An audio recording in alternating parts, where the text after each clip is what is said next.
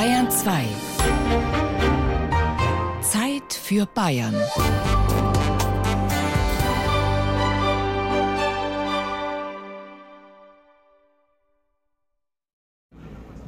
Und jetzt passiert's. Die beiden erscheinen im Türrahmen. Voran Hermann Buhl, noch mit dem Himalaya-Bart im Gesicht, hinter ihm Dr. Herlikoffer. Und nun kommen die beiden die Treppe herunter, begeistert empfangen von den vielen Zuschauern. Die Vakuumblitze blitzen auf, die Kameras schnurren. Es ist eine Sternstunde der alpinen Radioreportage. Bruno Erath ist im Juli 1953 für die Sendung Wald und Gebirge dabei, als Hermann Buhl nach der Erstbesteigung des Nanga Parbat am Flughafen München-Riem empfangen wird. Die Hauptsache ist, dass ihr alle gut, wie ich telegrafiert habe, wieder in eure liebe Münchner Stadt zurückgekommen seid. Und jetzt bitte einen guten Trunk.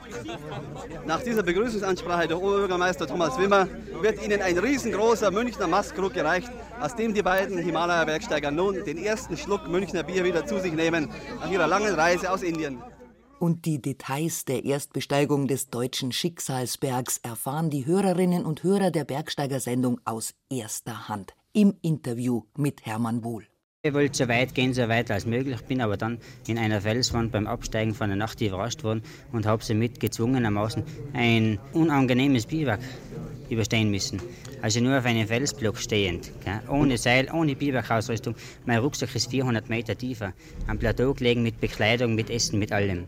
1953 war das Dach der Welt wieder erreichbar.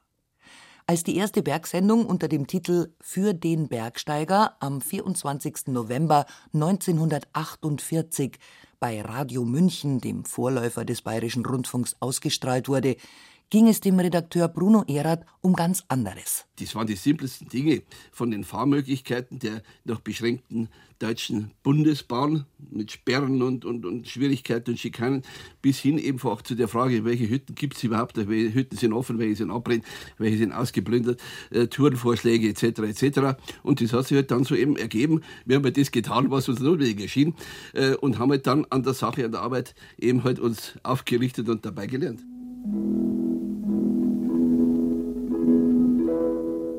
Guten Morgen, liebe Bergfreunde. Sie hören jetzt zum ersten Mal unsere neue Sendereihe für den Bergsteiger. Im Nachkriegsdeutschland wird die Sendung zu einem Schritt hin zur Normalität. Alle zwei Wochen 15 Minuten am Samstagmorgen. Erhalten geblieben sind aus den ersten Jahren nur die Manuskripte im Archiv des Bayerischen Rundfunks. Gleich zu Beginn geht es auch um einen naturschützerischen Paukenschlag. Nach dem vorliegenden Projekt soll unmittelbar hinter der Partnachklamm eine 100 Meter hohe Staumauer errichtet werden, die das Südufer eines viereinhalb Kilometer langen Stausees bilden wird, der das obere Partnachtal ausfüllen soll. Neben dem eigentlichen Alpinismus wird das Thema Umwelt- und Naturschutz gesetzt. Getreu der Auffassung, dass der Mensch durch das Bergsteigen zu einer kompletteren Persönlichkeit wird. Die zweite Sendung. Für den Bergsteiger ist das Ringen mit den Bergen ein Erlebnis, das sich tief in sein Herz eingräbt. Ihm ist die Höchstleistung Bedürfnis, die Verbundenheit mit der Natur der sehnlichste Wunsch. Darum komme ich zu der Schlussfolgerung, Bergsteigen ist tiefstes Naturempfinden, Erlebnis, das den Bergsteiger zu dem formt, was er eben ist, zum Bergsteiger, zum Charakter, zum ganzen Menschen. Altes Pathos hängt noch der Sprache an. Das Themenspektrum aber ist von Anfang an weit angelegt. Der Alpinismus soll wiederbelebt werden, nachdem er zuvor von der Nazi-Ideologie vereinnahmt worden war. Emotionaler Wiederaufbau, wenn man so will. Eine weitere Sendung erklärt, wie die Flüchtlinge in den bayerischen Bergen eine Heimat finden können. Und mit einem aus heutiger Sicht etwas zwiespältigen Humor wird erklärt, wie das Skihaserl sich zweckmäßig und billig kleidet. Den Gebirgspullover strickt sich das Skihaserl selbst. Für eine D-Mark bekommt man schon Strickhefte mit vielen geschmackvollen Modellen. Und die Wolle, wenn es zu Neujahr nicht ausreicht, gewinnt man eben durch Auftrennen einer alten Jacke. Dahinter steckt der Ernst der Lage. Mangel ist Alltag. Und die Auswirkungen gerade im Alpinismus 1949 unmittelbar spürbar.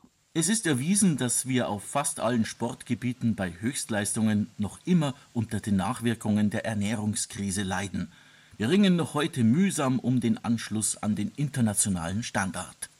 1952 dann startet eine zweite regelmäßige Bergsteigersendung Wald und Gebirge mit der eingängigen Melodie aus einem Louis Trenker Film.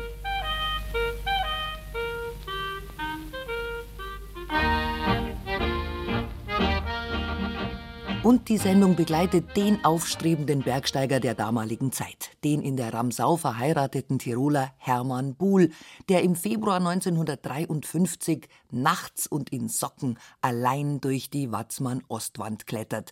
Er kam am Freitagmittag im Berchtesgaden an, überschritt zu Fuß den zugefrorenen Königssee, verließ um 19 Uhr St. Bartholomä und stand um 4 Uhr früh auf der Watzmann-Südspitze.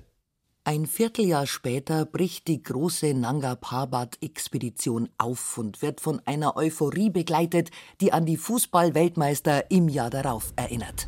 Begeistert nimmt die Menge Abschied von ihren Himalaya-Bergsteigern. Die Türen wurden geschlossen, der Zug rollt an und nun fahren sie dem Himalaya entgegen. Es sind die Jahre des Wettlaufs zum dritten Pol. Während die Deutschen und Tiroler ihren Schicksalsberg angehen, erreicht der Neuseeländer Edmund Hillary mit dem zweiten bestiegenen 8000er gleich den höchsten, den Mount Everest. Perhaps I wasn't as excited as uh, people would think. Um, I didn't jump around and throw my arms in the air and yell and scream and all the rest of it. Ich war gar nicht so aufgeregt, wie man sich das hätte vorstellen können. Ich habe keine Luftsprünge gemacht und auch nicht laut geschrien. Es war eher ein Gefühl der Genugtuung und sogar ein bisschen Überraschung mit dabei.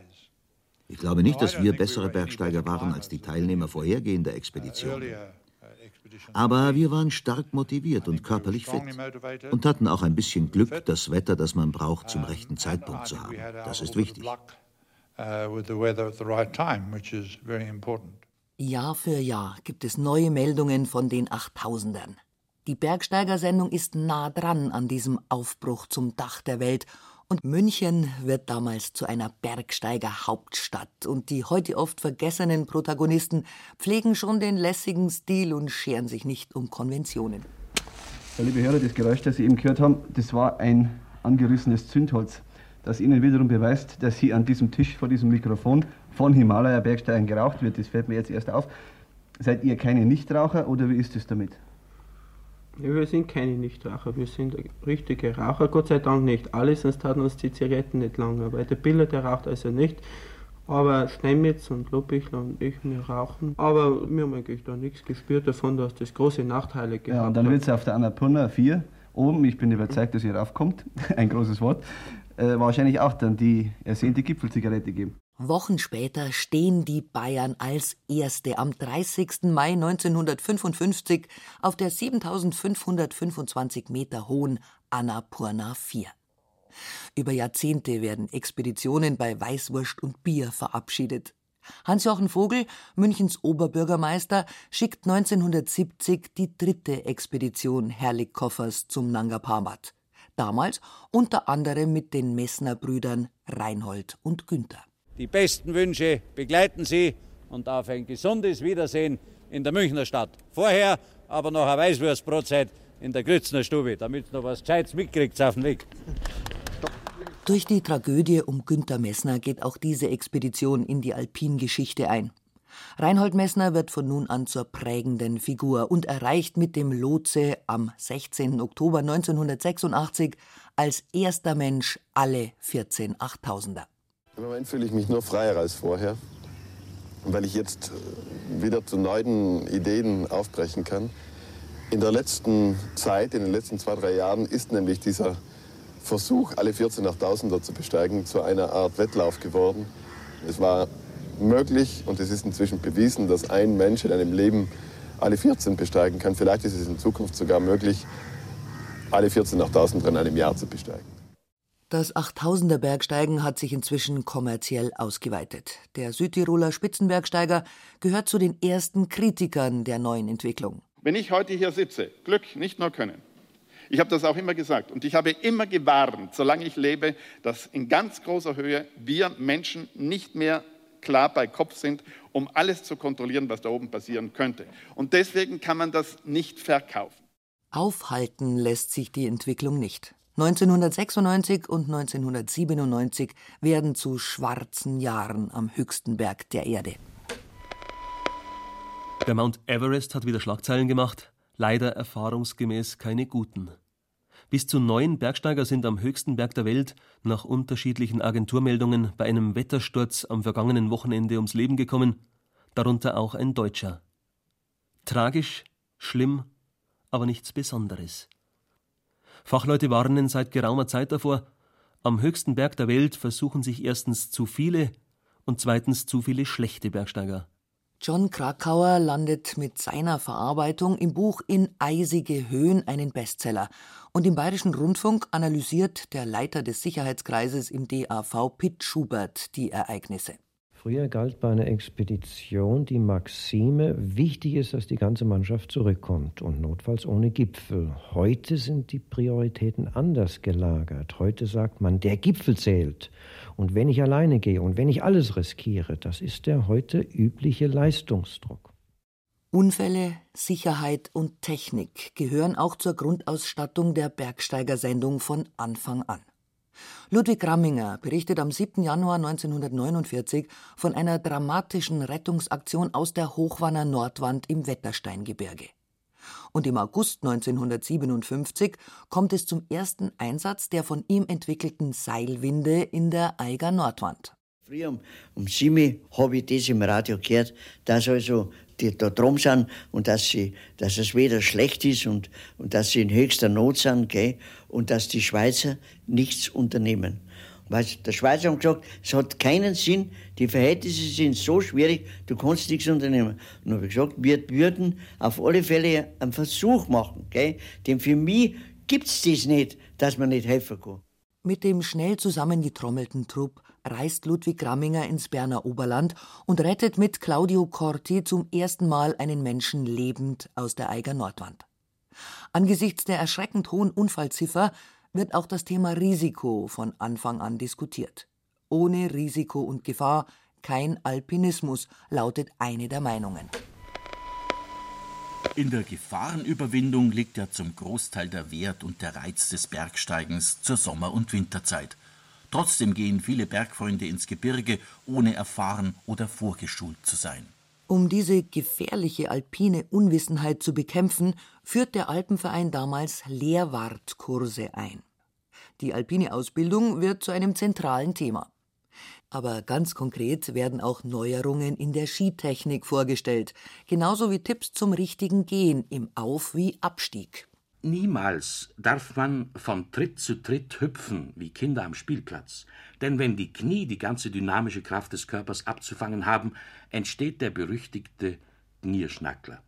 Themen, die sich heute mit Wanderstecken anders stellen, die aber grundsätzlich aktuell geblieben sind. Das gilt erst recht für die Unfälle. Besonders die Lawinenunglücke. Im Winter 1951 wurden bei 1300 Lawinenabgängen fast 100 Menschen getötet. Zum einschneidenden Ereignis wird dann die Lawine, die im Mai 1965 über die Terrasse des damaligen Hotels Schneefernerhaus auf der Zugspitze rauscht und zehn Menschenleben fordert. Durch einen Schrei oder irgendwas war unsere Aufmerksamkeit auf das Schneefernerhaus gerichtet, wo wir gesehen haben, wie die Schneemasse über die Sonnenterrasse heruntergekommen ist. Und wir haben farbige Punkte gesehen in den Schneefall und konnten nicht ahnen, äh, ob das Menschen sind oder nur Stühle. Die Tragödie führt zwei Jahre später zur Gründung des Lawinenwarndienstes Bayern. Jeden Samstag früh veröffentlicht das Rucksackradio heute den neuesten Lagebericht.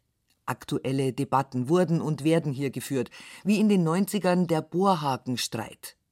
Nach dem Seilschaftsabsturz an der Roten Flü in den Tannheimer Bergen argumentiert der DAV-Sicherheitsexperte Pitt Schubert. Wir müssen davon ausgehen, dass viele Haken an die 40, 50, 60, 80 Jahre im Fels sind und dass die nicht mehr halten.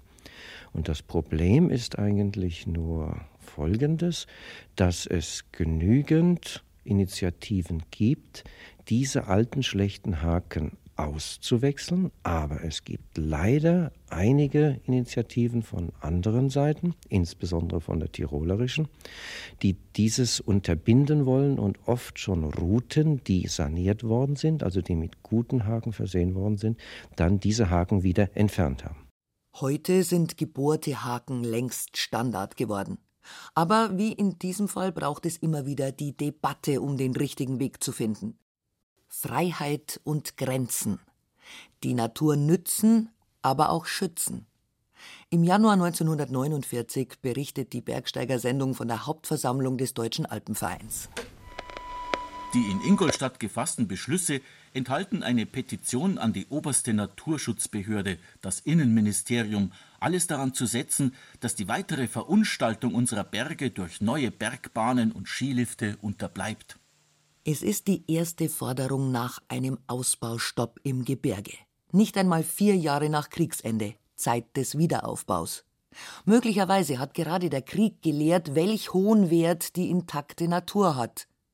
Der heutige Nationalpark Berchtesgaden weckt immer wieder Begehrlichkeiten. Mit dem Wirtschaftsaufschwung kommt in den 60er Jahren der erste große Tourismusboom. Seilbahnen, Zufahrtsstraßen, Hotels werden geplant. Damit spitzt sich die Debatte um die Nutzung zu. Der ehemalige Leiter der Bayerischen Landesstelle für Naturschutz Otto Kraus ist im April 1970 in der Bergsteiger-Sendung. Meiner Meinung nach darf auf den Watzmann keine Seilbahn gebaut werden. Nicht nur deshalb, weil es im Grunde gar kein richtiges Skigebiet ist, sondern weil es sich hier um einen der schönsten Berge handelt, den wir im ganzen Alpenraum haben. Überhaupt noch um das einzige Stück unberührter Hochgebirgslandschaft in Bayern. Fast, ja. Und hier darf es, und da gehe ich einig mit all meinen Freunden und vielen Tausenden und dem ganzen Naturschutzring mit zwei Millionen Mitgliedern, hier darf keine Erschließung Platz greifen. Die Gegenbewegung gegen immer weiter ausgreifende Erschließungspläne aber ist so stark, dass mit dem neuen Umweltministerium zugleich eine Raumordnung für die gesamten bayerischen Alpen vorgelegt wird. Die Bergsteiger-Sendung ist 1971 auf dem Wendelstein dabei, als der damalige Umweltminister Max Streibel eine Anhörung leitet. Dieser Ort, der Wendelstein, wurde ganz bewusst gewählt, weil er eben ein Beispiel gibt für die Erschließung, wie sie früher war, weil er auf der anderen Seite von hier aus den Blick äh, bietet für Gebiete, die noch unerschlossen sind und die erhalten werden sollen. Damit sind wir eigentlich beim Thema dieser Plan des Erholungsraumes Alpen will auf der einen Seite nicht eine weitere Erschließung der Alpen verhindern, sondern er will sie ordnen, in geordnete Bahnen lenken und auf der anderen Seite weite und große Gebiete unseres Landes so zu erhalten, wie wir sie heute schätzen und wie der Fremde es in Bayern auch erwartet. Der Alpenschutz und der in Bayern einzigartige Alpenplan bleibt Thema bis in die Gegenwart, wo der Konflikt um das Riedberger Horn die unterschiedlichen Seiten wieder drastisch hervortreten lässt. Bergsteigen spielt sich immer auch im gesellschaftlichen Kontext ab. Reinhold Messner leitet 1988 daraus einen Wunsch ab, für die Bergsteigersendung die 40. Geburtstag feiert. Ich würde mich freuen, wenn Sie weiterhin ein ernstzunehmendes Medium im süddeutschen Raum bleibt über das Thema Bergsteigen, das ja gerade im letzten Jahrzehnt mehr und mehr hineinwächst in den Sport, in die Ökologie, das nicht mehr nur ein Haufen von bergliebenden Menschen ist, sondern es hat viel mehr Themen umfasst. Und ich glaube, das Bergsteigen wird im nächsten Jahrhundert noch viel wichtiger sein als heute, weil es ein echtes, starkes Gegengewicht ist zu dem Lebensrhythmus, den wir leider oder auch zum Glück, da möchte ich kein Urteil abgeben, alle unten in den Städten führen müssen, um eben überleben zu können. Die Vorhersage hat sich erfüllt und das Rucksackradio, wie die wichtigste Bergsteigersendung des BR neben Wald und Gebirge von nun an heißt, erweitert das Themenspektrum. Neue Bergsportarten, neue Berggebiete, aber auch die alpine Kultur, Ökologie und Umweltthemen. Und Frauen erobern sich ihren Platz, auch im traditionell männerlastigen Alpinismus. Beim 40-jährigen Jubiläum sitzt Gudrun Weikert mit am Tisch, die erste Bergführerin Deutschlands. Ich bin angestellt an der TU München als Diplomsportlehrer, dort im Fachgebiet Bergsport. Und für natürlich mache sehr viele Kurse und für auch Privatpersonen dann. Jetzt hinüber zum anderen Tisch. Anderl Heckmeier, was sagt denn jetzt so ein alter, erfahrener Mann, dass jetzt plötzlich in eure, ja, wie so in euer Männermonopol eine Frau eindringt? Warum nicht? Die machen sie überall im Brett. Warum auch nicht beim Bergsteigen? Und vielleicht hat eine Frau Natur gegeben etwas mehr Geduld als wir unser einer. Ne? Und ich kann mir gut vorstellen, dass eine Frau mehr auf, sie mir schwacher auch dabei, der Gruppen auf die Schwächen eingehen kann. Warum sie der Frau nicht auch Berg werden? Hoffentlich werden sie mehrere. Auch diese ironisch kommentierte Zukunftsperspektive hat sich ja bewahrheitet.